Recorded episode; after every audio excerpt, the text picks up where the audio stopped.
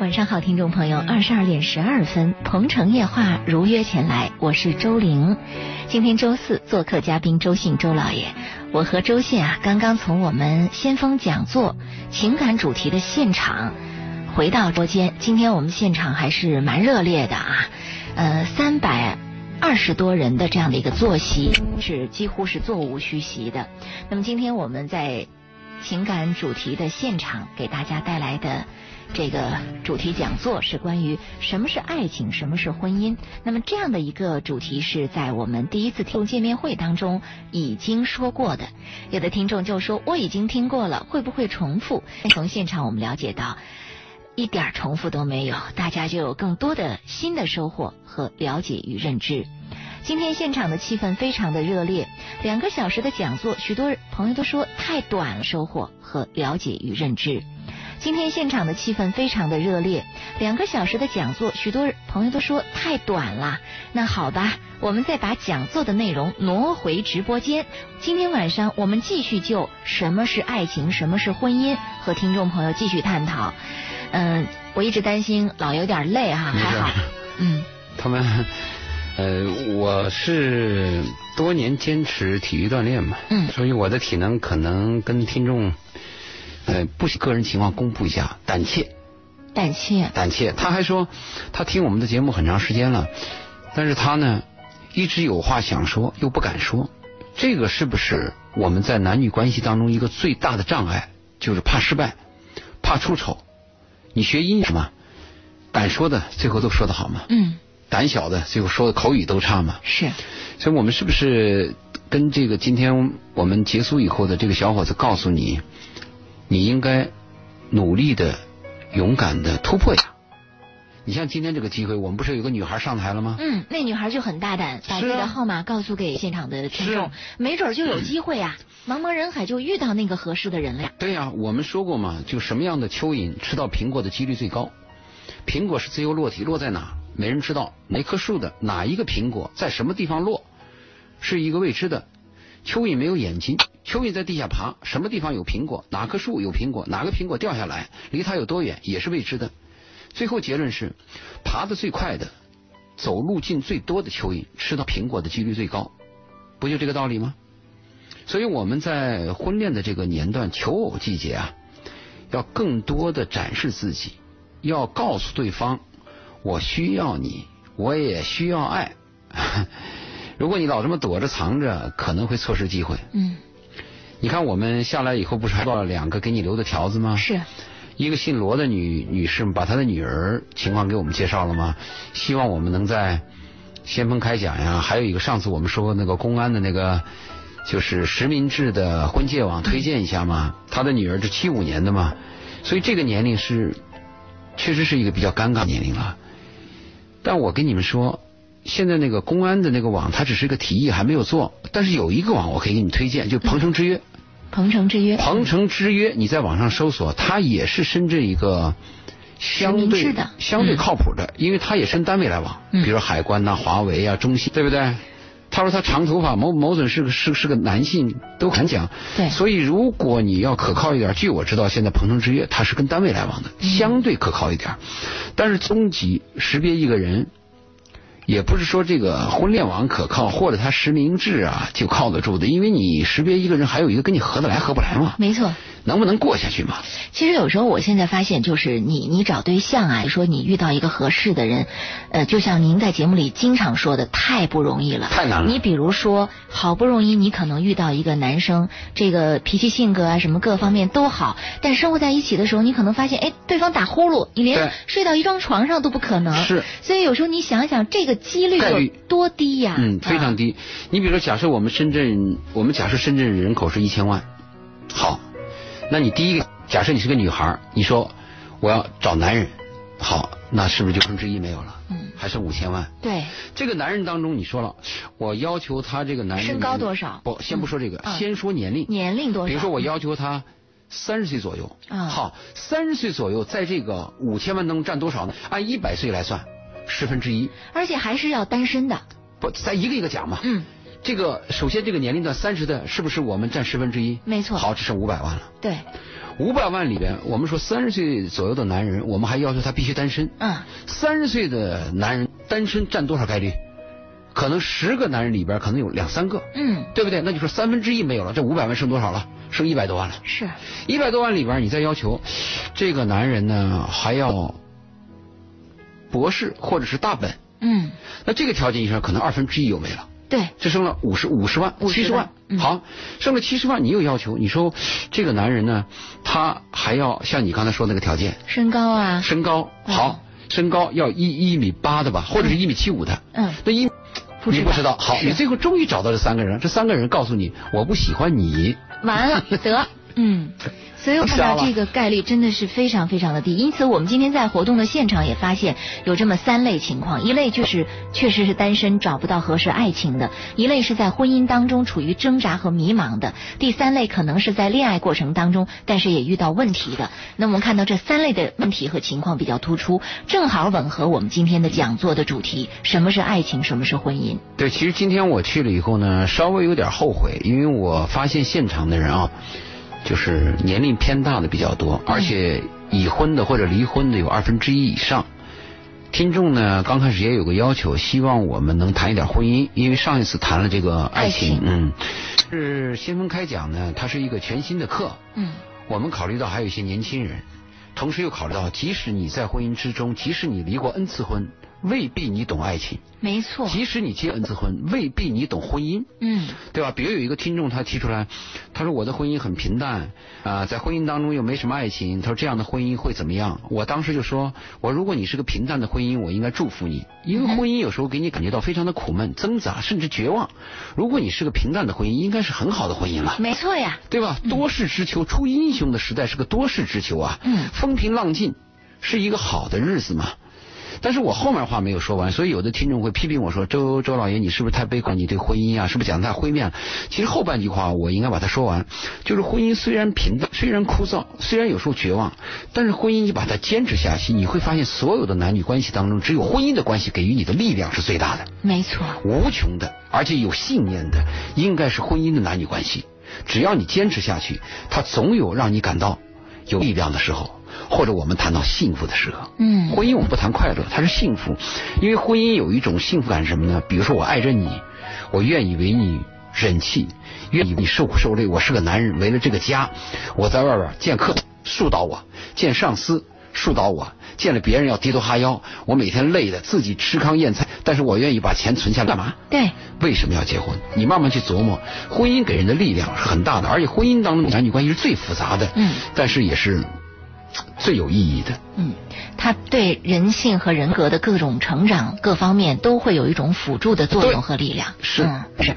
今天晚上我们把讲座现场的主题继会挪继续挪回直播间，我们也欢迎收机前的听众朋友，针对爱情和婚姻有什么样的问题，或者您现在正面临什么样的苦恼和烦恼，通过我们的热线电话八八三幺零八九八，公众微信搜索八九八周玲，利用这两种渠道来跟我们互动，说一说你对爱情和婚姻的认知，也可以说一说您现在面临的难题到底是什么。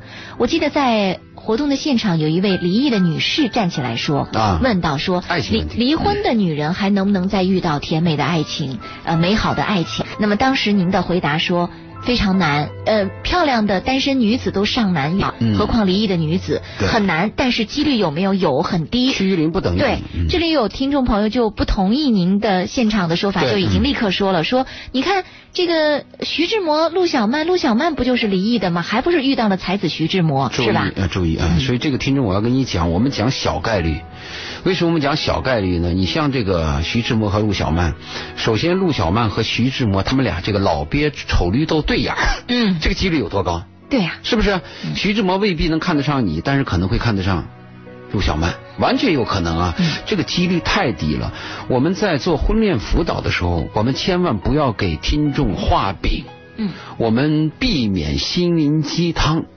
我们跟听众讲一点生活的残酷面，讲一点实情啊，对成长是有帮助的。一个人真正的成长靠什么呢？靠的是真实的生活和真实的语言。嗯如果讲假的、讲漂亮话，我相信我这口才不差，我会给你描绘，比如说这个离了婚的女人跟我站起来问周老爷，请所以我当时很遗憾嘛，我说等于我这个讲错白讲讲座白讲了嘛，你没懂嘛，是不是？但我们说离了婚的女人应该怎么样生活，这倒是我一个建议。其实我当时应该给她这个建议：离了婚的女人，如果你已经有了孩子，有了曾经的婚姻，嗯，而且你也不想再生孩子，嗯，我建议你是不是放松一下，不一定急于去找婚姻，是，但是你可以慢慢碰你的爱情。如果碰不到爱情，你是不是碰你的知心爱人？嗯，或者碰到一个谈得来的相好，或者找一个伴儿，哪怕是我只能跟你相处一两年的伴儿，嗯，但是我爱着你，你也关也是一种心着我。心灵的慰藉。当然，一人生是这种支离破碎的生活组建起来的。嗯，怎么说我有一种东西永远过下去？嗯，那那那那那那是梦。好的，有一位张女士说，她刚刚参加了我们的活动啊，嗯现在正在听我们的节目，非常想聊聊自己的工作和婚姻。我们来请进她。你好，张女士，所以吗，嗯，请讲。哦，我也是刚回来，嗯，然后活动现场没来得及，没来得及提问是吧？哦没有勇气，哦，没有勇气。嗯，您说。我是经过了两次失败的婚姻，经过了两次失败的婚姻啊，嗯，嗯。也确切的说是一次吧，第二次，但是我认为也算是两次吧，嗯，嗯，第二次没有婚姻之实，就是没有领结婚证吗？是这个意思吗？是，但是就是第二次我就动真感情了，两次有孩子吗？第一次有孩子，第二次没有，第一次有几个？一个，多大了？哦，我想，哦，今年已经十九岁了。男孩儿女孩儿？就我不感觉他是我的爱情，我也不感觉那份感情能在我心里那么重要。为什么？然后两个人的性格啊，非常相似，都是有点任性吧，就那样子。然后人在一起总是会有争执啊，总是第二次他比你大多少？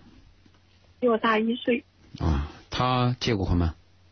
他也结过婚了，有孩子吗同样的经历，啊，也有孩子。一个女儿，嗯，女儿判给男判给他还是判给女方？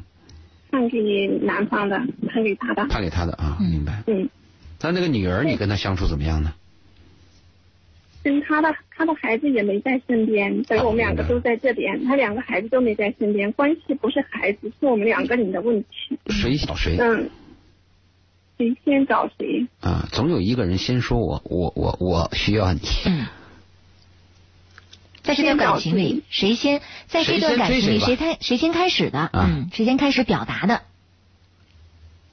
应该我们是同时，同时的吧？好，嗯那很那很幸运，好，你 说吧。但是我就是嗯，一直想跟周信老师，想让你帮我分析一下，嗯，这个感情还要不要再坚？啊，还在继续当中是吧？还没结束，没有彻底结束，是吧？就是说，应该说是怎么说的呀？在我心里是没有结束的，他结束可，能在他心里结束了吧。那就不好了，但是我结束。但是我不知道，我但是我不知道他是真的结束了还是是，嗯，为什么呢？他还在找你，还是跟你继续保持着什他没么样的关？他没找我，但是是我放不下。啊，我就感觉刚开始的时候是我觉得我对他应该没有那么深的感情，所以呢我也怕付出，二婚嘛，然后在一起都怕付出。嗯，张女士，我要打断您一下啊，广告马上我们要进入广告和报时的时间，您在线上再等待一会儿好吗？一心桥公众微信网主持周玲。鹏城夜话继续直播，欢迎听众朋友的继续收听，我是周玲。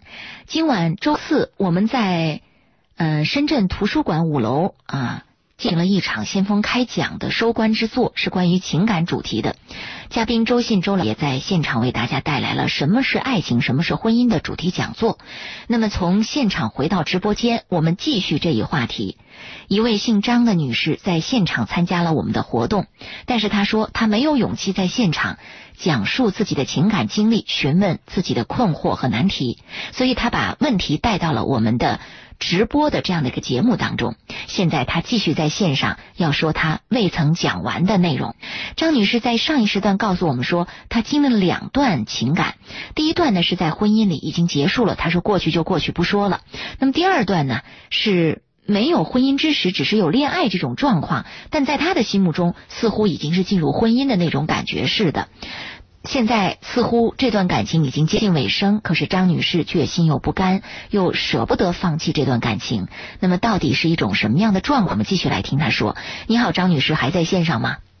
哎，嗯，好，嗯，刚刚您聊到了说。嗯，在男方的心目中，似乎你们的感情已经结束了，但是你却觉得还没有结束，你放不下，是吧？在听吗？在听。嗯。你们分开多久了吗？我们，嗯，其实是怎么说呢？嗯。嗯。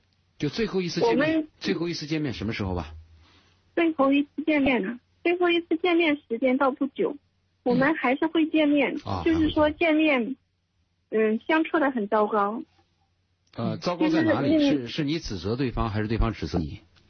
我以前会指责他，可是现在我不会指责他了，但是他就不愿意回头了。他不愿意回头呢？他为什么还愿意跟你见面呢？嗯。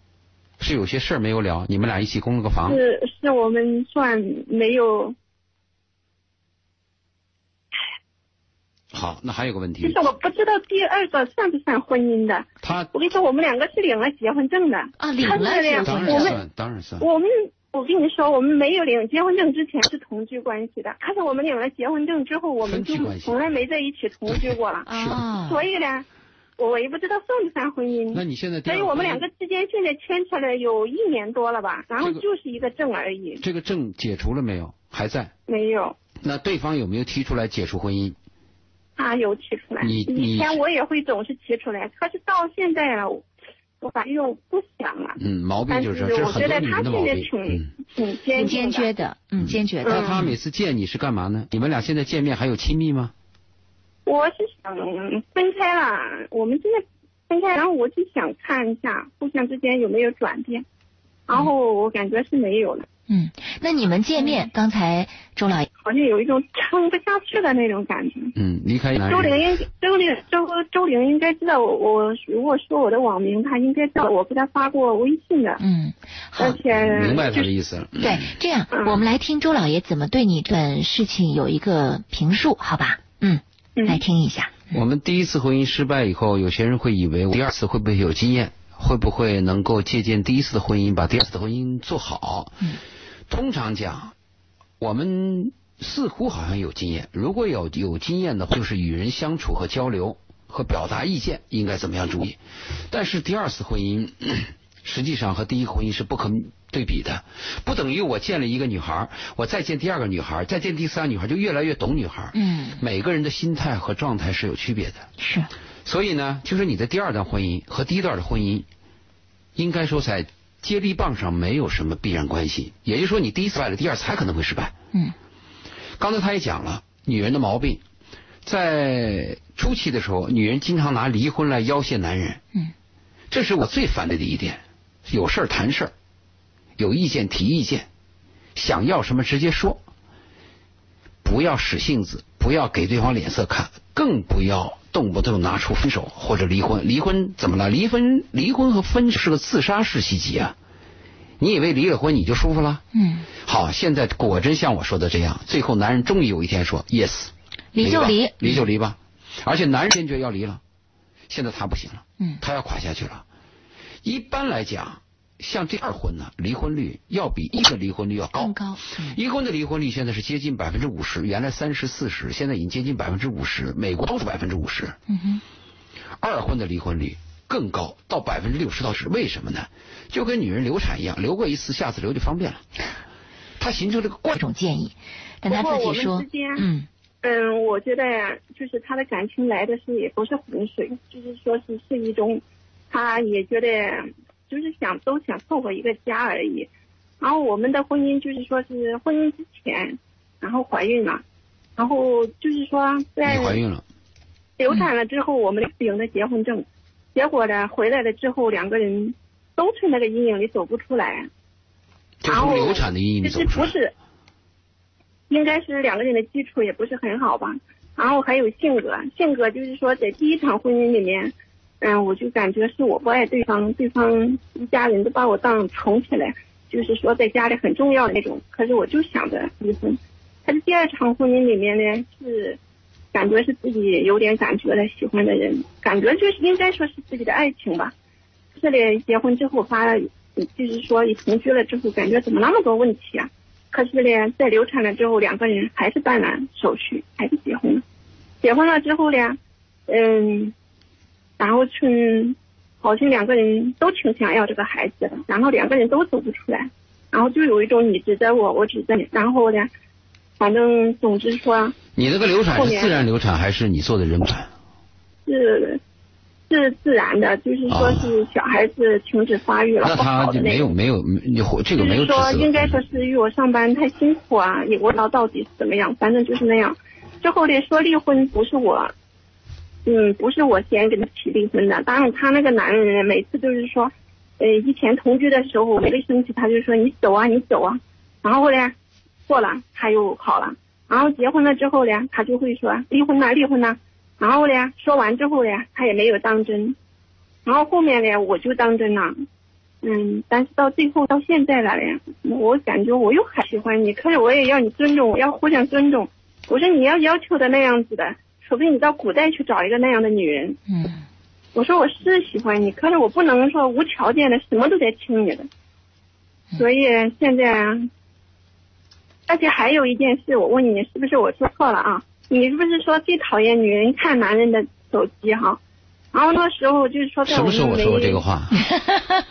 好像是谁说的？周玲说的吧？嗯然后就是说，以在我们同居关系的时候，我总感觉他没有全部放到我身上哈，然后我就偷偷的看了他手机，看了他手机，我现在为这个行为感到非常后悔，我情愿很多东西不用知道，然后我心里不放心，才偷偷看他手机，可了一看他手机就看到问题了。看到他在 QQ 里面跟那个女人聊天的记录，我在好伤心，就是很不好的东西。然后呢，后面当时我也没跟他说，然后后面嘛，两个人又生气了之后嘛，然后回来把这个事就说出来。那你就想问我，你这件事情做的对不对？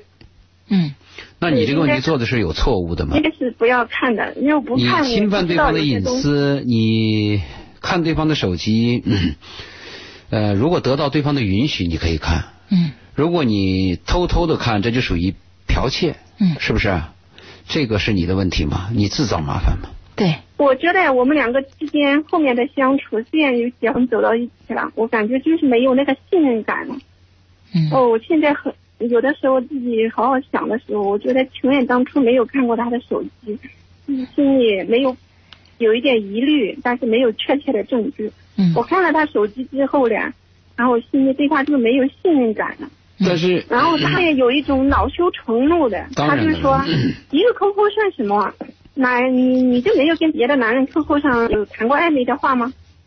嗯我觉得好像现在还是他有理。有一个问题啊，你是不是今天晚上我们的讲座啊，你有没有一个认识，就是喜欢一个走下去，你就是你死我活，嗯这个概念你有没有？如果有就好谈，如果这个这个概念你是糊涂的，那我们怎么谈？是。嗯，所以张女士她觉得在第一场婚姻当中，她觉得不爱对方，所以她就执意要离婚。在第二场的婚姻当中，她也觉得很爱对方，结果过不下去。这个里边，这是我对张女士一个提示，还有一个提示，我想是不是你应该就从心理上分析一下自己啊？你到底是离不开这个男人，还是离不开男人？嗯这是两个不同的概念，注意。很多女人是第二种，是离不开男人，嗯她不是离不开这个男人。有一种女人是我离不开这个男人，他就是我的真命天子，他就是我梦寐以求的梦中情人，除了他不会有第二个。他离开我，我就垮下去了。所以张女士，你是不是对自己有一个分析？是我觉得我是怕离第二次婚。怕离第二次婚啊对好已经离过一次婚了好了。，那我就这样讲吧。你怕离第二次婚和你渴望和这男人能过下去、这种美好的感情一样，你会发现身不由己。生活有很大一部分程度是命运的安排，或者是对方和你想怎么样是两回事儿。就也就说吧，简单讲，你想过什么日子和你能过什么日子是两回事儿。如果你要能把控，唯一能把控的是什么时候呢？就是这个男人对你最喜欢你。最尊重你，就是那一段时间，你可以把控。你比如说，我爱这个男人啊，我说话谨慎一点啊，让这个男人更尊重我。就是最初的男人最爱你那段时间，你可以把控。一旦发生分歧，而且一旦男人铁了心，你的控制力就没有。所以我一再跟女人讲啊，你要这两点，你想控制一个男人没门嗯，这是很残酷的。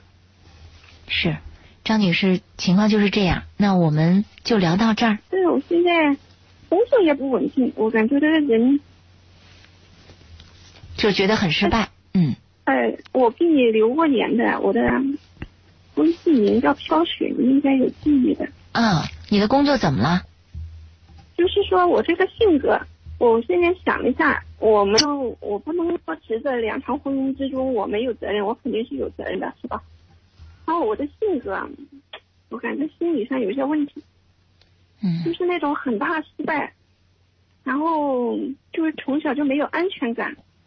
如果这种症状改善不了，我就觉得不管是工作还是婚姻中，你现在什么工作？都会是失败。你现在做什么工作的？什么工作？我是在公司里，嗯，做一个最小的员工而已。嗯，公司里边一个普通员工。什么员工？是文员还是生产线员工？他有性别有性质区分生产的，生产的。生产的。哦，生产线啊，明白。就是我们第一次去那个在那个会场，跟那个有一点关系的。第一次那个就是说讲座的那个会场。你在这个公司干了多久了？有点关系。在你们公司，在公司干了多久？我的工作，现在我一天就是说。我问你，在这个公司工作多久了？嗯，直接回答，工作多久？我就是三个月吧，我就是总是换工作。啊，那完蛋了，你就属于我们经常谈那个 loser，嗯，失败者，就是做一件事情没有长性，患得患失，这山望那山高，而且容易退缩，找各种理由。这种人，我们在生活当中把你叫英文叫 loser，呃，这个普通话就失败者。你做一件事情就要有恒心，我为一个公司奉献。公司获得公司的回报，我把这件事情做好，我认认真真的。如果你像你这个换工作，就跟你结婚一样。刚才今晚我们活动现场的主题，什么是爱情，什么是婚姻？那么我们把这个主题再次带回到直播间。刚刚张女士的这样的一种。呃，电话呀，其实也让我们看到了很多女人在婚姻和爱情当中的一种态度啊。其实像张女士这样的女性朋友不少，不在少数，嗯，真的是蛮多的。我们从小生活在一个家庭，缺少教育，缺少温暖，缺少责任。嗯，我们很多父母生孩子是由着自己的性子生的，嗯，甚至是由着自己的贪欲生，或者是一时之快。嗯，我们每个做父母的，在生孩子之前，你有心理准备吗？你知道对一个生命要负责任吗？这个张女士爸妈是怎么教育她的？如果我们把一个孩子带到这个世界上来，我们给予他的是漠视、无所谓，甚至是不管。嗯，我建议每个生孩子的父母要当心，你就给这个社会创造了一个灾难，你就生了一个苦难。对，你你追溯张女士，追溯不是她本人，是她的父母、她的爷爷。他的生长环境，他的一系列的问题。嗯，最后我们再说你自己身上的本性的东西。其实每个人他的生长环境和他的教育有很大的关系。但是话又说回来，我们也看到目前中国整个社会的这种教育体制，包括我们说的。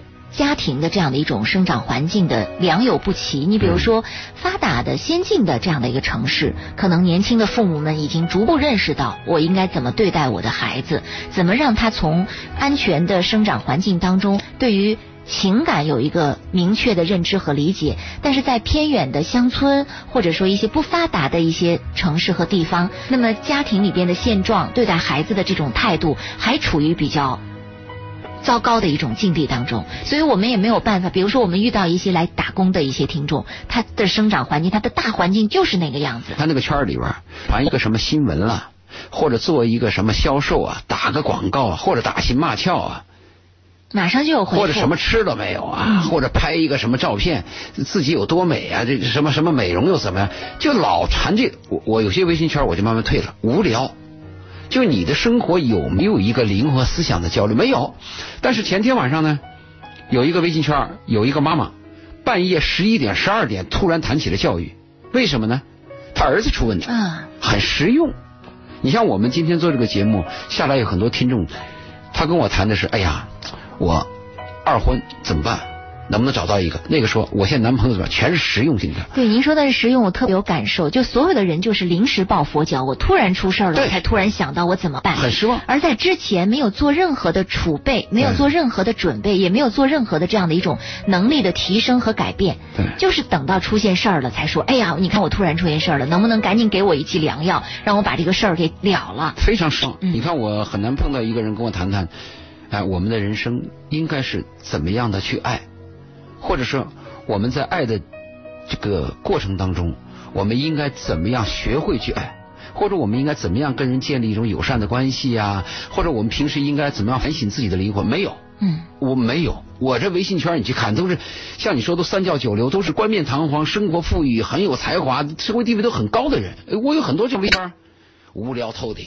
嗯，所以就您所说的这种条件，我们来看，并不是因为也没有，你他也有钱呢，啊，对不是因为你刚才谈的是穷人吗？嗯我先谈富人吗？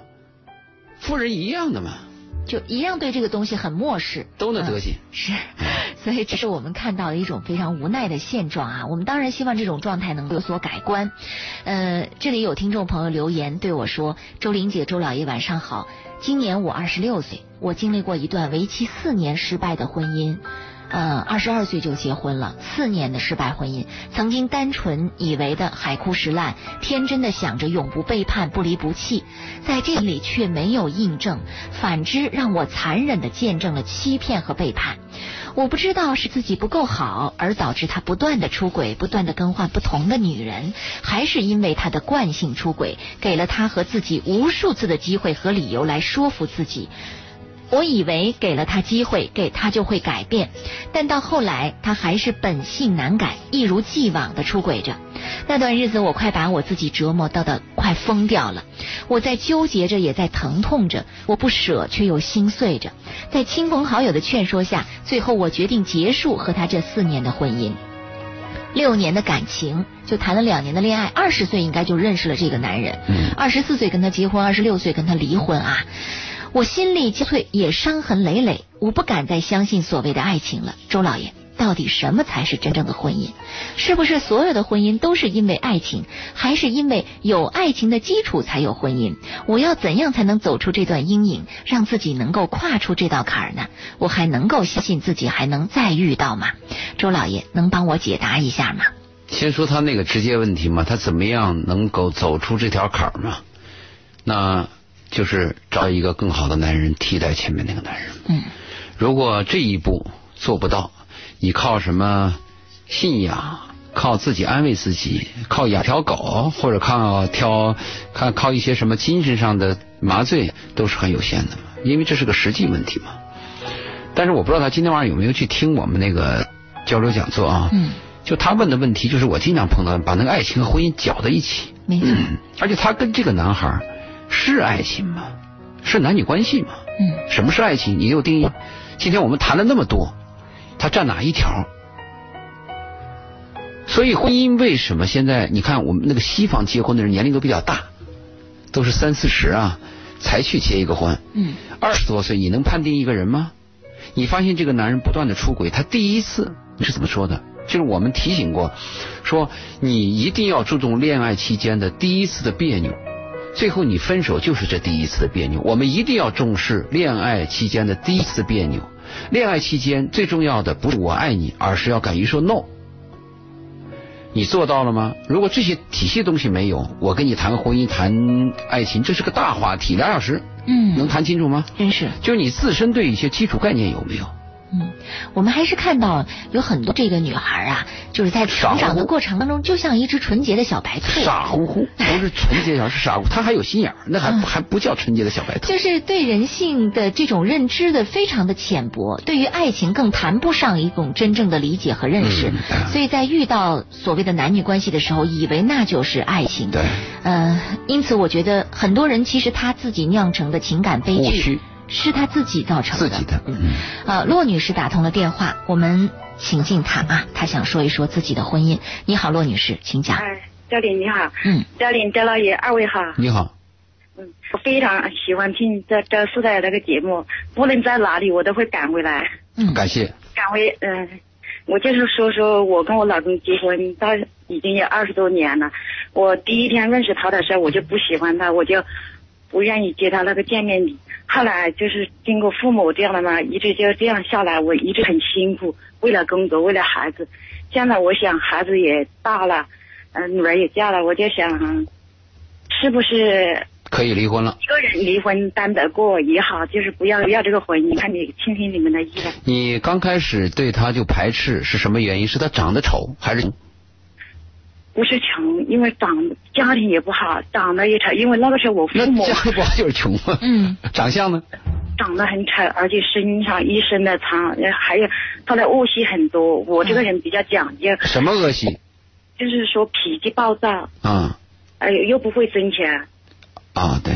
嗯，那你跟他过了二十年，二十多年，我一直都在外面打工。我以前在台湾厂做台湾厂做台湾老板，看到我这个人很勤奋，他跟我升为组长，我一直在他那里做。后来在深圳的时候，深圳龙岗那里，后来就是那个相当于分居很多年。就跟他分开分居了很多年，是吧？哎，是是在身边，在我厂里做。但是我这个人比较勤奋，不管在哪个厂，老板和那些和那些管理人员都对我很好，都会照顾他一点，就这样。那你这么多年来讲，你反感他，你这些表露出来了吗？有有有。啊，他接受吗我只？是我是只是反反复复用嘴巴在讲，就是嗯，就是离婚也没有那个胆量，哦不知道想个什么方法去把他离掉，就这样。你跟他提过离婚，他什么态度呢？他就说：“那你要去哪里呀？你要去哪里干什么呀？”他就是这样，就好是呃，时间关系，我们先聊到这儿。啊这位女士在线上再等待几分钟的时间，好吗？嗯谢嗯，谢谢谢。好好，等会儿我们接着再聊。嗯，稍后请大家继续关注《鹏城夜话》。幸福手的再走下去的婚姻啊，虽然已经坚持了二十年，呃，这个老公让她是怎么看呃都不是那么满意，也不是别扭的啊，非常不喜欢的这样的一个老公。那么坚持了二十年的骆女士，孩子也长大了，她觉得是不是自己可以离开这段婚姻了呢？我们继续来亲近他。你好，骆女士，还在线上。嗯，嗯你好，张。嗯啊，我就是说，我说句实在话，我最就是让我最幸运的就是说，两个孩子还好，在他上从上上学一直是到大学都是我一个人在供，家里呢我也盖了一两层半的房子也装修好了，现在我就说想去城里面买一套房，买一套房呢就装了，装了就说我一个人，我带着我媳妇啊，媳妇还没有接回来，我就是说他们有女朋友了，我就说，呃，我就叫儿子。儿子跟媳妇跟我还没离婚哦，就是到县城里来住，他就住在家乡下这一栋，我就我就是现在就是这样想。孩子知道你的想法吗？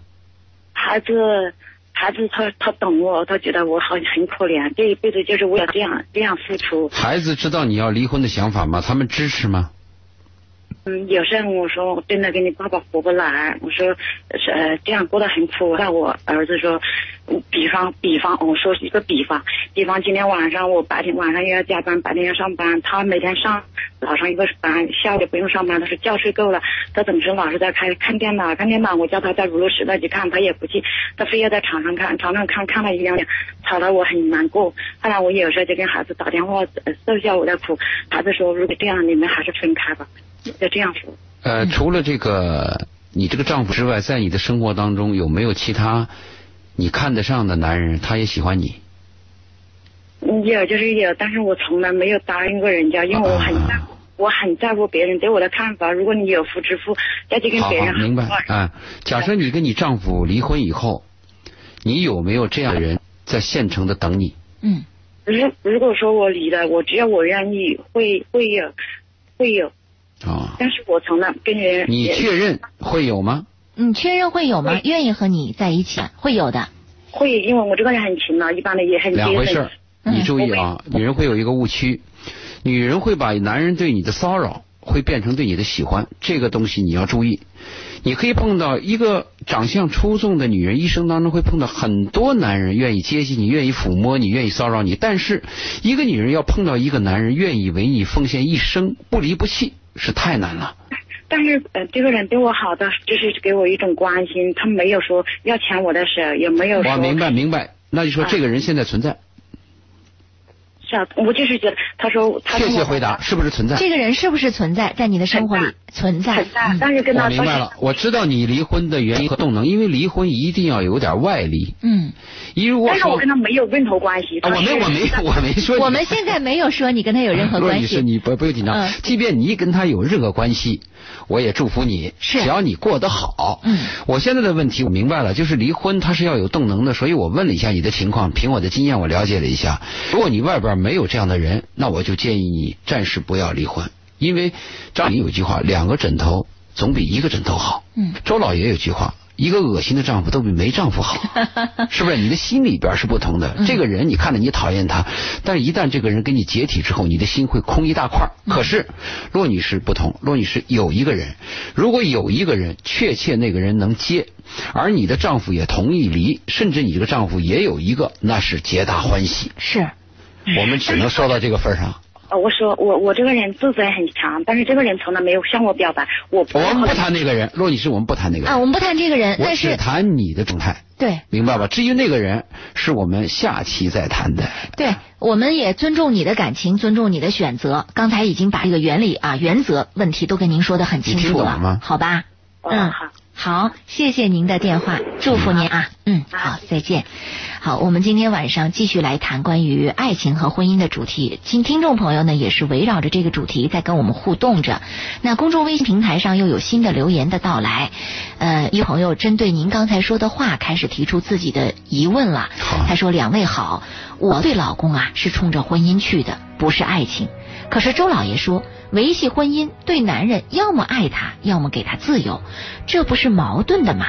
这样的婚姻如何高质量，能否呢？他理解错了，所以我这个说话啊，不是我漏洞百出，而是听众的听力漏洞百出。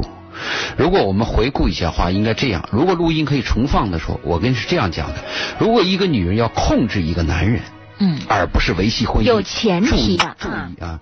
一个女人如果控制一个男人，唯一的做法就是爱他，给他自由。嗯，他和维系婚姻是两回事儿，对。”完全是不同的概念。说这个问题我都不知道怎么跟你回答。嗯，所以我们听到这个听众朋友，一个是听这个节目的过程当中啊，可能有一个漏斗效用，对效应。另外一种情况呢，是一个理解力的问题在对，就。是我能说多少是我的问题，你能懂多少跟你有关系。哎，真的是这样的你比如说。我我今天晚上讲了那么多，我估计在场的有些听众可能百分之三十都听不懂，听不懂，是完全有可能。他会迷惑，会疑惑，因为听不懂的原因有好好几点，一个是他缺乏人生阅历，这是一个主要原因；另外，他从小的教育认知的这个方向误导不是这样的。嗯就像我们说，我们周围的太多人听了太多的心灵鸡汤，听了太多的积极导向，听了太多童话。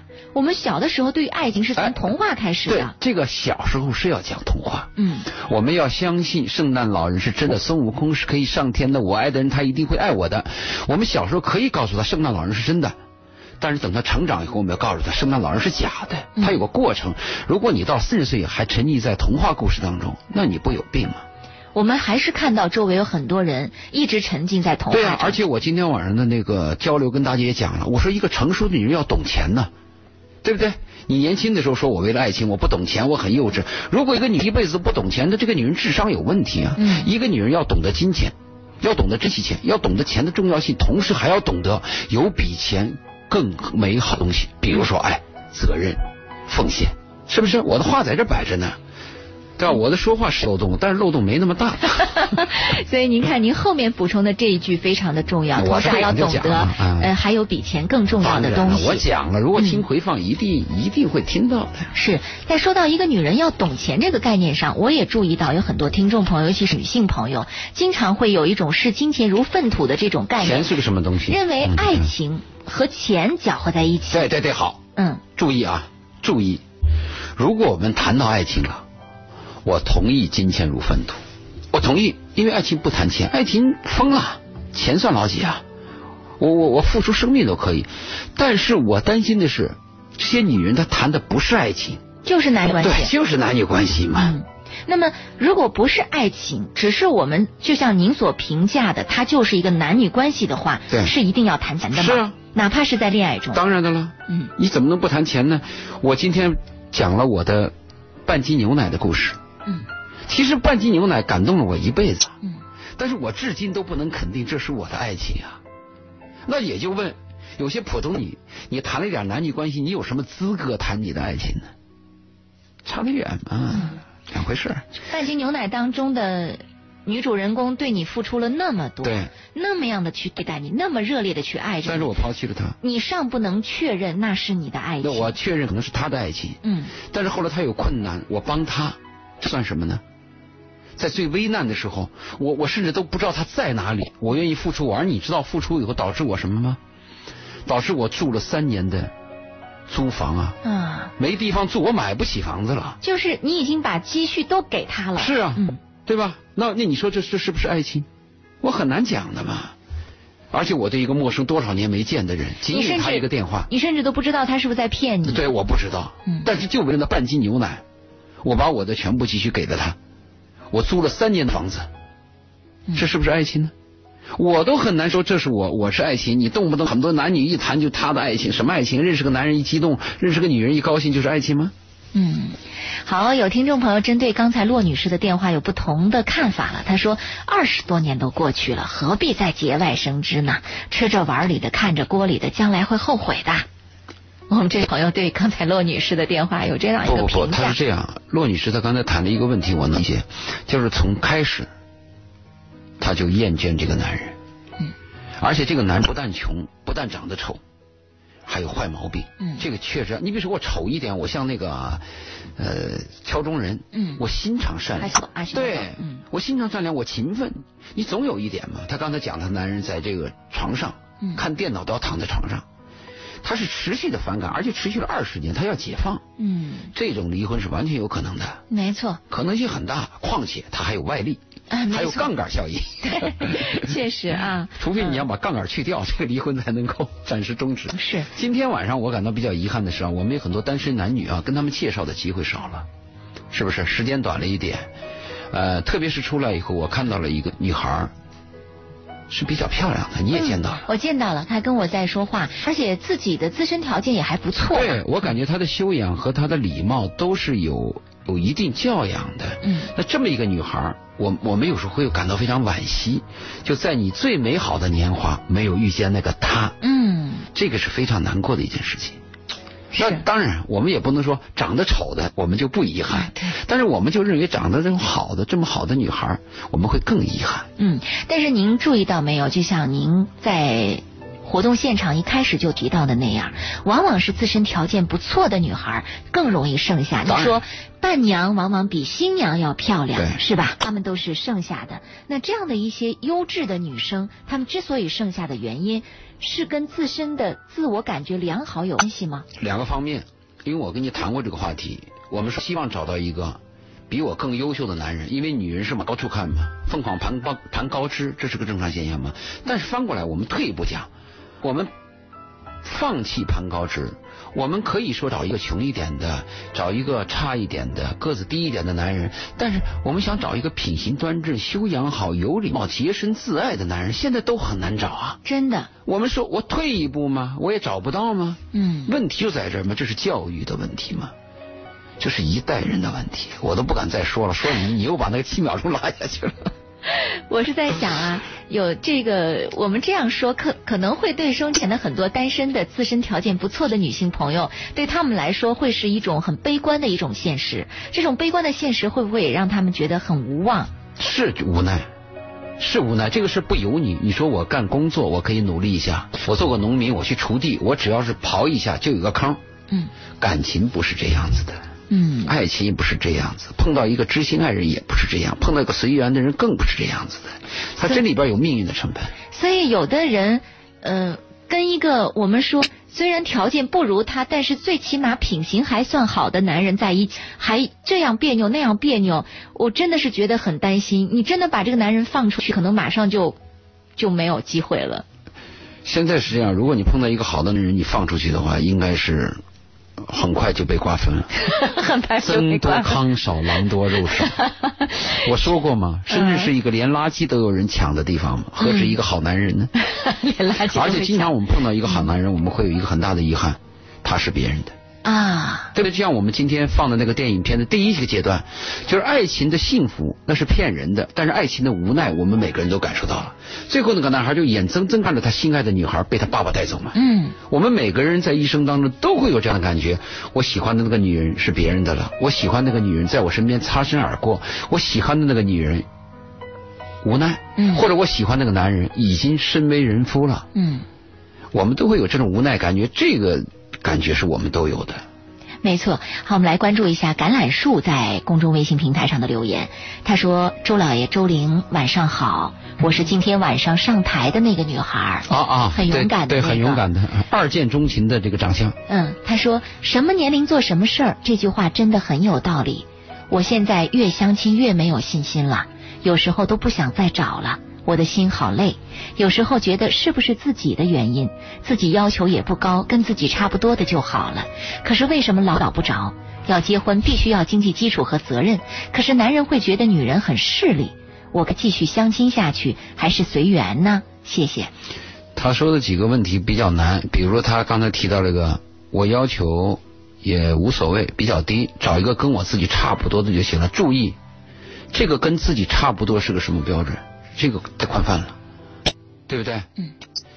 那你说，你一次一次的去找婚姻碰壁，那这个东西也不由你。那你说很多人都希望有一个婚姻，但不是所有人都能够有一个好的婚姻。那我们换一个说法，是不是必须要结婚？是不是必须要结婚？你看现在西方有些国家，他们不一定结婚，他可能到了一定年龄，我们几个伴儿在一起，老了在一起也有啊。但如果说你一定要结婚，而且你一定要生孩子，那你就得妥协。就得去相亲。，对，还有一个，他说最后他说，很多男人批评女人说呀，你结婚的时候谈钱太势利了。那你碰到这种男人，你可以拒绝吗？嗯是不是？因为婚姻就是要谈钱的嘛。如果一个男孩见了个女孩，告诉他你跟我裸婚吧，嗯裸婚你就是爱情，那这种男人你最好别要。应该是这样，一个女人爱上一个男人，女人主动讲我愿意跟你裸婚，但是不等于裸婚男人就没有责任啊。这个养家养孩子，提供基本的生存资料，这是男人必须的呀。如果你做不到，你强迫女人给你裸婚，女人否定了以后，你还说这个女人世俗，那是这个男人俗，这是一个非常低级的男人嘛。嗯，说到相亲这件事儿，我想起自己在单身的时候，相过，对，在相亲的时候我很反感，因为我只特别相过一次，我一辈子相过一次。我特别不愿意相亲，我觉得呃我干嘛对我干嘛这么好的条件为什么要相亲啊对然后我有一个朋友跟我讲，他的条件跟我差不多，他对我说，他说你知道吗？我见过两百个男人，对，我就特别惊。他说我的目标就很明确。我就要去相亲，我就要去结婚，我就要在什么段把自己嫁掉。嗯我的目标很明确，我就奔着这个去。然后我见了两百个男人，我愈挫愈勇，我从来不担心说我这么相亲会怎么样。他说，甚至这些两百个男人当中彼此是有认识的。我跟他相这个相亲，最后嘛，就最后大家说起来说，哎，谁谁谁跟谁认识他的，结果好吗？结果很好。对，这跟我妹一样，成了恋爱和找对象专业户。我我妹那个时候，我跟你说，就是她工厂倒闭了以后没什么事儿嘛。嗯我爸的工资还有我我对她的帮助，她可以不工作，专业找对象，啊，边找还边跟别人介绍，最后把是把给别人介绍那个搂到自己手里了。就是我还是讲的那个问题，嗯什么样的蚯蚓吃到苹果的概率最高？开始我们就讲了，什么样的蚯蚓吃到苹果的概率最高？就是那个跑得最快、路程跑得最多的蚯蚓，吃到苹果的概率最高。嗯，所以我们也想用这件事情，想鼓励一下收音机前的单身男女哈。你相亲失败了又怎么样呢？是吧？你你如果奔着这个目标，我就往前走，我就不断的去相亲，不断的去找，嗯总有一天还是有机会的几率高嘛？对，什么乱七八糟的聚会也去，八字不搭一撇的人也见一下，没准儿，哎，就碰到了。嗯，这个这个很难。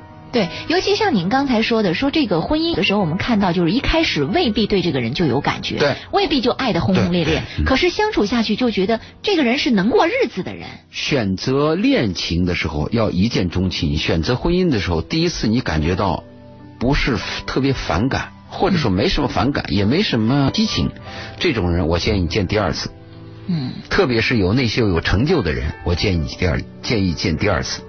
是，呃，而且今天我们不是也看到了这位这个勇敢的女孩上台来，我们不是也给她的这个电话号码报出去了吗？不知道不知道她现在就是有没有人跟她这个联系哈？有没有这样的一个一个一个机会给她？应该，嗯应该有机会。我我相信在场的男孩对她会有兴趣。如果我说的咱们见到那个漂亮的女孩，如果上场，嗯，那个概率会很高。对，但是我在现场倒没有发现能配那个女孩的男人哎，真的是。啊，也许我没看到，因为那个场面后面的人我们看不到嘛。嗯嗯，是因为今天这个现场确实是坐满了啊，台下台上的都坐满了。我们今天晚上的《鹏城夜话》已经接近尾声。什么是爱情？什么是婚姻？其实关于这样的一个主题，我觉得要聊起来真的是可以聊很长很长。很俗的一个话题，但是很值得一谈。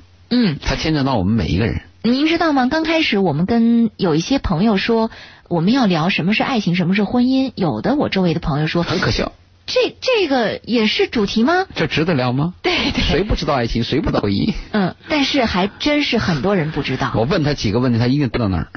因为不知道，其实让婚姻和爱情走入了很多的误区当中，让自己在情感的路上曲曲折折误入，歧途，错失良机。对，而且是呃 饱受这个甚至是折磨和伤害嗯活该好吧我们今天晚上的彭城夜话就到这儿感谢听众朋友的收听谢谢周老爷的做客辛苦了好再见嗯再见我和你能和你都逃不过爱情